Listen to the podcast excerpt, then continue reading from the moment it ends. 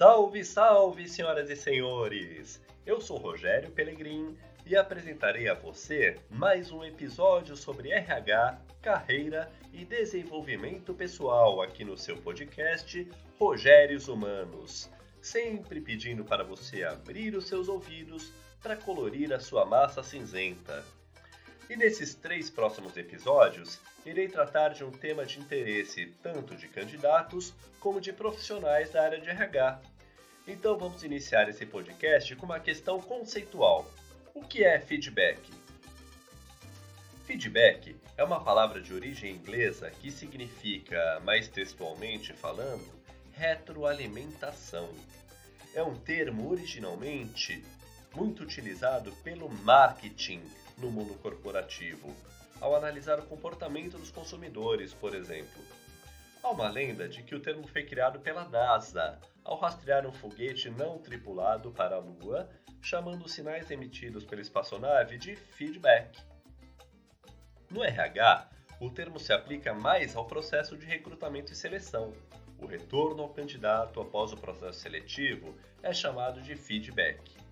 Mas também é utilizado em avaliações de desenvolvimento pessoal, com as chamadas reuniões de feedback, onde se aponta o desempenho do colaborador e o que se espera dele para o próximo ciclo, mas esse é assunto para outro podcast. Nesse, vamos focar apenas no feedback dentro do processo de recrutamento e seleção. Por que o feedback é importante? Se a sua empresa tem o setor de marketing ou minimamente uma pessoa responsável por isso, pergunte a essa pessoa sobre a dificuldade enfrentada na consolidação da marca e sobre como criar uma imagem positiva da empresa. Em tempos em que o conceito de RH estratégico é cada vez mais difundido e utilizado, isso se torna essencial. E essa, na minha opinião, é uma das principais atribuições do feedback dentro do processo de recrutamento e seleção. Manter a imagem positiva da empresa. Além, é claro, de demonstrar respeito aos candidatos que demonstraram interesse e, entre aspas, perderam tempo disputando a vaga. Mas, sobretudo, e isso é o que mais me incomoda, é um exercício de empatia. Sim, empatia, pois todos já estivemos do outro lado, procurando emprego, ansiosos por uma resposta da empresa, mesmo que negativa. Mas infelizmente, alguns de nós, recrutadores, às vezes perdemos essa empatia tão essencial ao exercício da profissão e deixamos os nossos candidatos sem um retorno. Então lembre-se sempre, além de um necessário exercício de empatia, um processo de feedback bem conduzido ajuda também na manutenção da imagem positiva da empresa ou da marca. Afinal, o candidato negado hoje pode vir assumir outro cargo na empresa amanhã ou ainda atuar por um fornecedor, um concorrente ou ainda para um cliente da sua empresa. Reflita sobre isso. O feedback é unilateral? Essa é uma questão interessante. Eu diria que, por obrigação, por dever, sim, é uma ação unilateral da empresa para o candidato.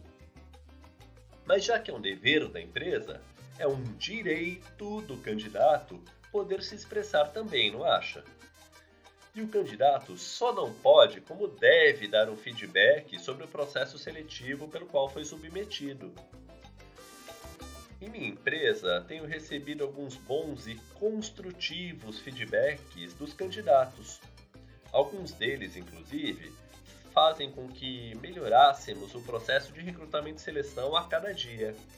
Outros são elogios e alimentam o ego, e mais do que isso, demonstram que estamos rumando no caminho certo.